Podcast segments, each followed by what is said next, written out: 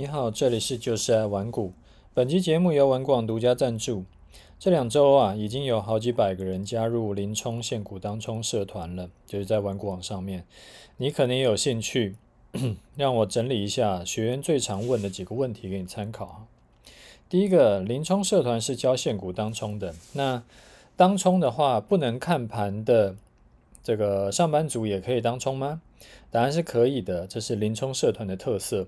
盘中三个时段都适合挂单当冲，一个是九点零五分到九点十五，一个是十点到十一点半，一个是十二点到十二点半。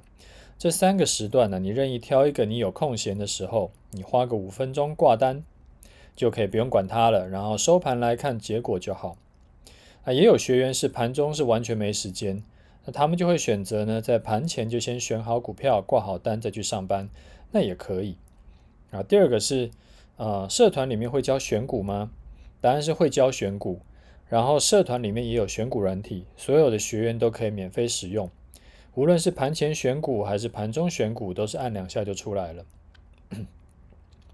好，在第三个是，为什么有人说，呃，现股当冲叫无本当冲呢？是真的不用本金吗？现股当冲交易啊，理论上是完全不需要花费任何本金就可以进行交易。当然，你还是要付呃交易的手续费跟证交税了。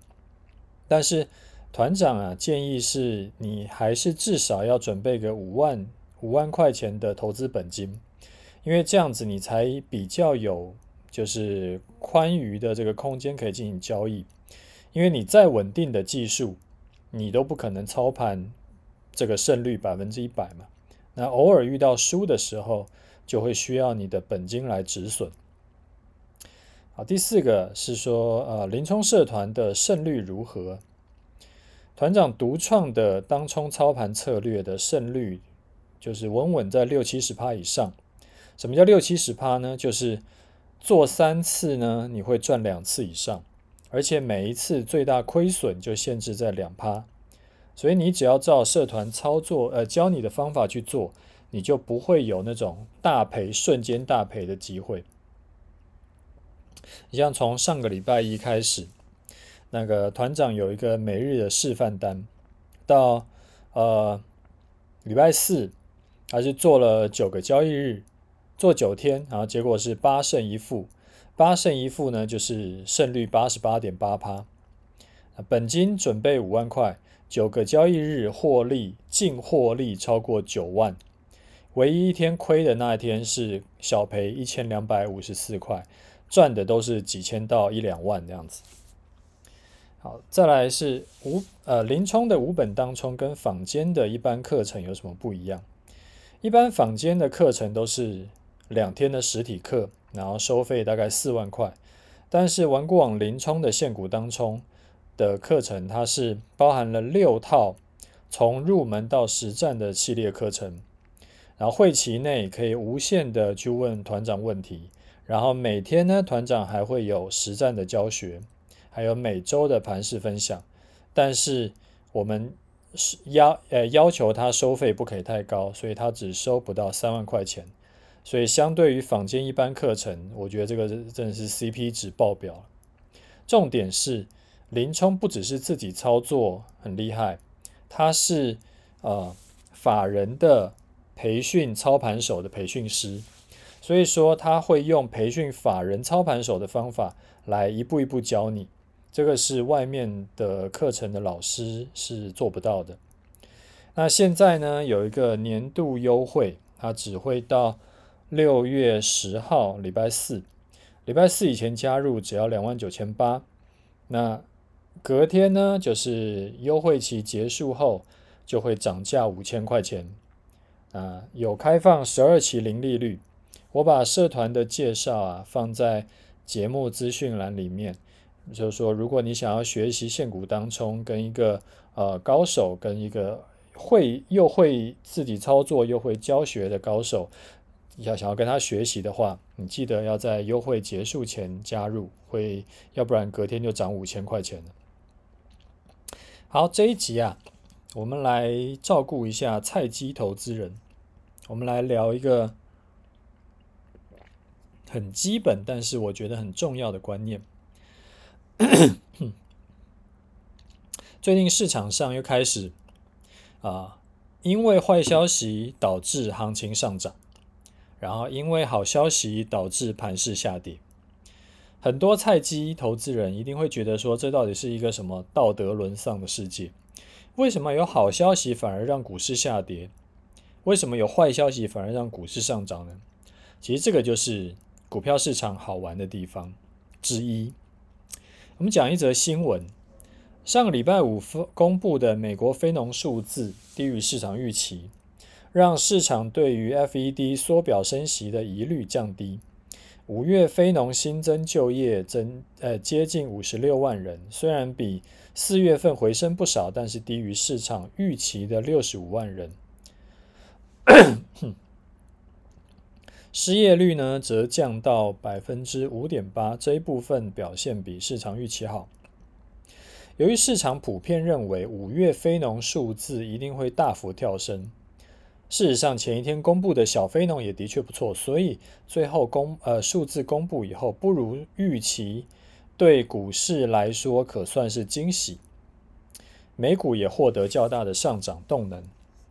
刚刚这我我念的这一段呢、其实就是一开始我讲的，诶，坏消息导致股市上涨，这个是怎么回事呢？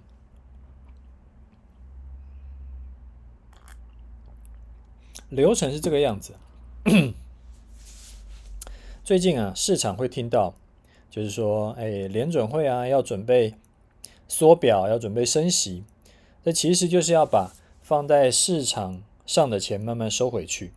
怎么收嘞？就利用缩表和升息，让市场上大家取得资金的成本会越来越高，自然那个流通的钱就会越来越少。例如说，你现在。假设你会勇敢的用融资去买股票，因为你觉得融资买股票一年才七趴的利息嘛，你只要赚一根涨停你就回来了。但是，呃，所以你会去用融资做股票。但是如果今天融资的利息它不是七趴，而是三十趴，你可能就不会去借。另外就是资呃投资商品替代性的问题，之前因为利息很低，所以。呃，债券殖利率很差啊，我就不要买债券嘛，所以我要投入股市，要不然的话，我的这个财产会被通膨吃掉。我就算是投入股市，股票都没有涨，我领股息也好。但是后来呢，就呃，如果之后会持续升息，那就会造成债券的殖利率升高。那如果债券殖利率能够追上股息的话，我就不一定要买股票啦，因为我投资债券收益其实是差不多的，但是风险，债券一定风险会比股市更低嘛。其实简单来说就是这个样子。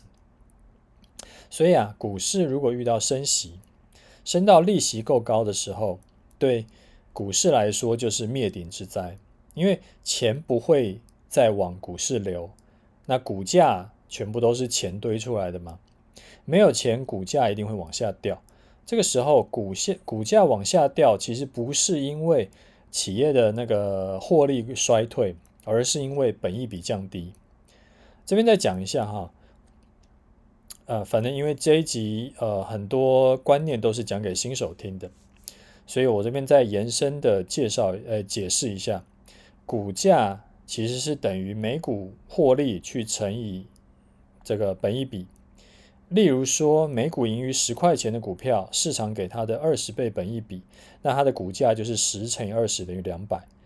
当每股获利不变，一样是十块，但是本益比降低，例如说从二十倍降到十倍，那它的股价呢就是十块乘以十倍等于一百块。也就是说，这一家公司赚的钱其实并没有变少，但是因为市场给它的预期降低。它的本益比变成一半，所以它的股价就腰斩了。那回头我们再来说，为什么非农数据不如市场预期，反而股价会涨呢？因为啊，就业呃非农就业数据如果变好的话，代表说经济已经走出了疫情影响。加上这阵子不是一直有在传说，呃，有通膨的疑虑吗？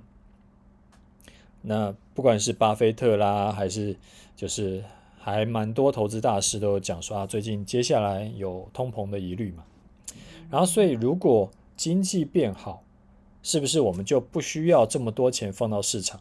因为通膨就是钱太多，所以因为钱太多，所以会导致钱越来不越不值钱，商品变贵，那就叫通膨嘛。那市场上的钱变少，也就没有什么好通膨了。所以市场都很怕说联准会会把钱收回去，因为这个就会导致股市下跌。啊联准会会怎么样把钱收回去呢？就是经济变好。所以如果经济没有这么好，哎，应该讲说联准会为什么他会要把钱收回去呢？就是因为经济变好了嘛。所以，如果经济没有变得那么好，联准会是不是就不会急着要把钱收回去了？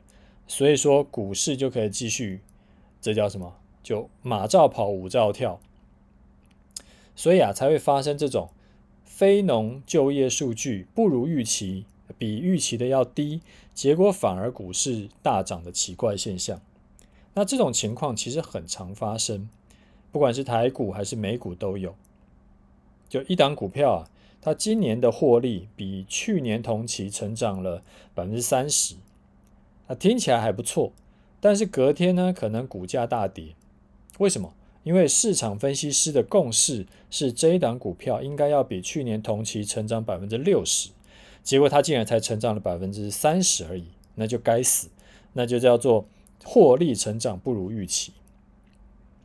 反之啊，如果市场预期这档股票只会成长百分之三，但是开出来的数字竟然是成长百分之三十，那它就一定会涨翻天。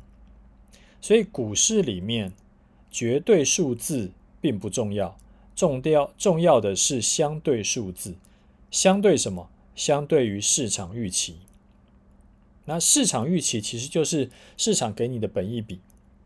本益比越高，就是市场愿意用更多的钱去堆高你的企业价值，所以可以像像那个成长股的本益比都会比较高。但是如果哪一天成长趋缓了，你即使你的获利没有减少，可能一夕之间股价腰斩，因为市场你没有达到市场预期，你之后也要持续咚咚咚往上涨的那个。那个成长的速度，那这个就是因为本一比降低了。那这种情况要如何应应？你可以有比较认真的做法，跟比较偷懒的做法。认真的做法就是在发财报以前，你就先去市场上，你要先看过各大券商的资料，然后诶去找一下什么叫做市场共识，它的数字是什么，然后你心里有个谱，然后你就可以做好规划。如果开出来的数字是高于市场预期，你要怎么做？低于市场预期，你要怎么做？你甚至是可以更精细一点，叫做高出市场预期一点点，你要怎么做？高很多，你要怎么做？那全部都先事前规划好，等结果出来呢，就按表操课。这个叫做比较认真的做法。那比较偷懒的做法。就是单纯看技术面，不管数据如何，反正出来以后都会反映到股价嘛。你从股价变化去决定策略，当然虽然说是看技术面了，你还是需要事前就先规划好。例如说啊，如果股价涨了多少，你要怎么做？跌多少，你要怎么做？所以省去的是你不用去看券商资料，但不是去省掉事前规划这个步骤。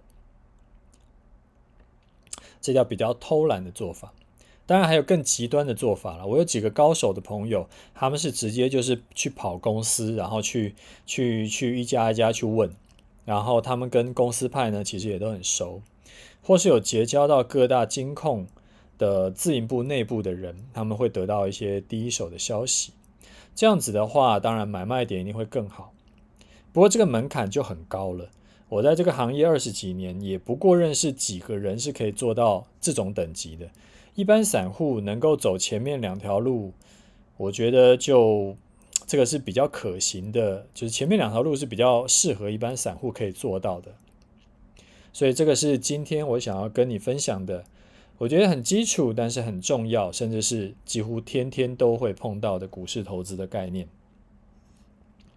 好，接下来我们来回答一下听众的问题。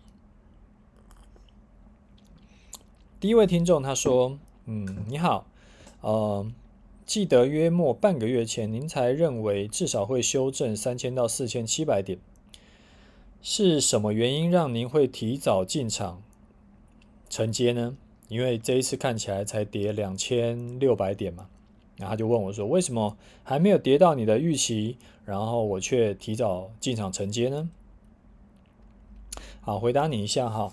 之前预期是说会修正三千点以上，那这个预期呢，是从行情的涨幅回推过来的。啊，这个数据啊有个大前提，前提是说。台股跟国际股市要同步下跌，那就很可能会跌成这个样子，跌到三千点以上。但这一次跌两千多点的情况不太一样。这一次啊，国际股市其实没有什么走弱，它就是小跌，甚至是没跌。单就呃单单只有台股，因为疫情影响，所以大跌。五月十一号、十二号这两天，国际股市也有跌，不过都是跌个一两趴而已。隔天，哎，接下来两天就马上涨回来，大部分。但是台股呢，在那两天是从一万七千多点跌到一万五千点，一万五千一，它跌了两千多点，跌幅高达百分之十二。人家是跌一两趴，它跌台台股是跌了十二趴。休息两天以后呢？结果五月十七又再爆，那时候跌了五百多点嘛，那跌甚至是最低点是跌破五月十二号的低点，这代表说，哦，除了刚刚讲的那个跌点以外啊，还另外有注意到散户的融资余额减少的幅度是比大盘跌幅还多。再加上说，比台湾疫情严重一百倍的美股跟印度股市持续走强，所以综合以上我讲的多种原因，我才会判断说五月十七号是跌过头了，所以是可以逢低进场的机会。如果下次啊碰到那种国际股市跟台股同步下跌的话，我依然觉得跌点可能会有三千点以上。其实规划行情就是这个样子，要考虑方方面面的事情，它不是很单纯的一个变数、两个变数就可以决定，而且随时要保有弹性。你不能说这个很缺心眼的说：“哎呀，这一次应该要跌个三五千点，但是呢，现在竟然只跌两千点，所以我绝对不能逢低买进。”所以你要。随时根据盘势变化去调整你的操作策略，啊，这个东西就比较吃经验，我比较没有办法一两句话就跟你讲清楚，说，哎，你碰到什么情况要怎么判断，要怎么判断，因为情况还蛮多的，啊，这个是啊回复给你。下一位听众啊，他说，请问楚大。您的投资组合是买卖台股的基本操作吗？还是需要开呃反向呃或者是权证或者是期货选择权或者是美股户头等等？谢谢您的解答。我的终极投资组合啊，没有配置，也不会配置任何的衍生性金融商品，包含了什么期货选择权、权证，通通都不会配置。然后也没有反向，也没有什么正二啊、两倍这种东西，就是也没有杠杆型的产品。因为我的投资组合的核心精神是稳中求胜，第一个重点就是要避开风险，所以不会有刚刚那些可能会造成你大赔的商品。那呃，会操作台股。也会操作美股，我自己是两种都有配置，但是我课程里面也会教你如何单纯做台股或单纯做美股的方法。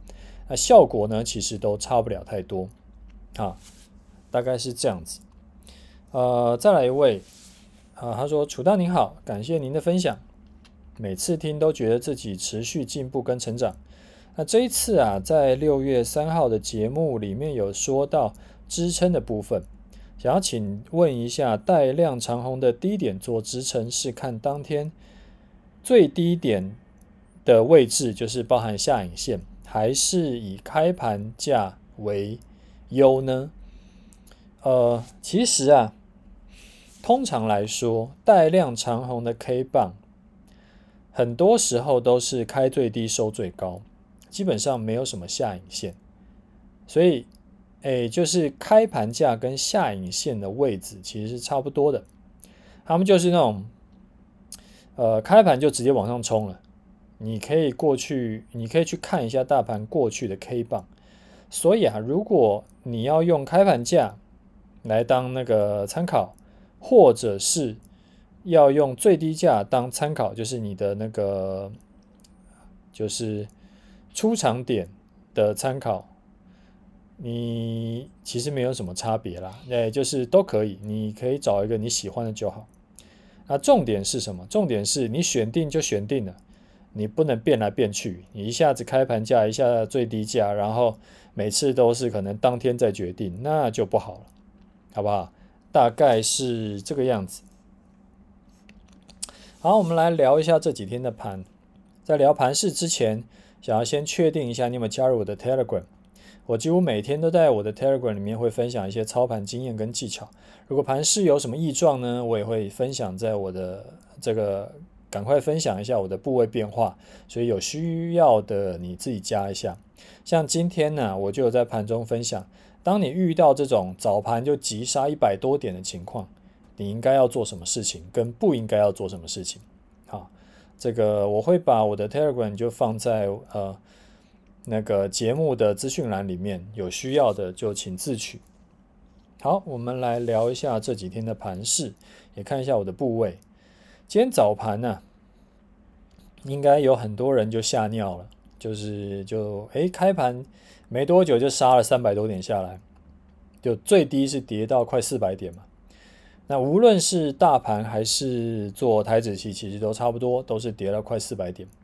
然后杀下去以后，哎，小爆量，再慢慢嘟嘟嘟的涨回来，到最后收盘就只有跌一点点，跌零点三七趴，留下了三百多点的下影线。然后台湾五十还收红，哦，终于有一次是这个。大盘是下跌，然后台湾五十是上涨的了。我们之前已经这几个月来时常都是大盘涨得比台湾五十多。那下影线呢、最低是跌到一六七七五。其实这个这个数字啊，它就是已经逼近了五月二十五号到五月二十七号三天的这个小盘整区间的高点。那三天小盘整区间的高点大概就介于一六零零哎一万六千六到一万六千七之间，就在那个一百点之间。那你记不记得我之前有说过，我把出场点会移到五月二十七号的收盘价一万六千六的原因是什么？其实就是因为盘整区间的高点通常会形成支撑，那目前看起来是真的有支撑。你可能会问说：“诶，可是支撑不是在一万六千六到一万六千七吗？今天最低不是只到一一六七七五吗？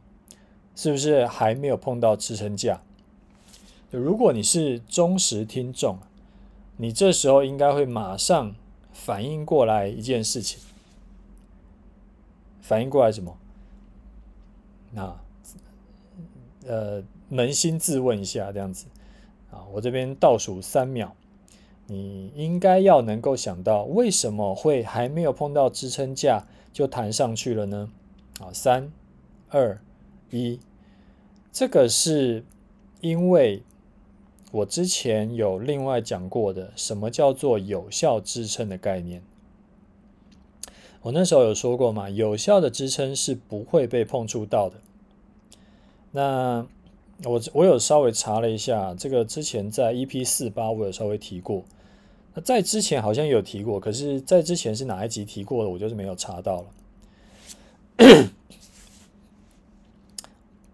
呃，不会碰到有呃有效支撑是不会被触触碰到的，也就是说被触碰到的，它通常不是有效的支撑。意思是说，因为它这个支撑很有效，就是什么叫有效？就代表说这个支撑是真的能够撑住，不会跌破。那如果说大家市场有共识，这个支撑是很强力的，代表说。我我如果觉得呃一万六千六到一万七千一万六千七这个支撑是不会被跌破的，那我想要买，我会挂什么价格？我一定不可能去挂在一万六千六嘛，因为我知道我一定买不到，所以我一定会高挂一些。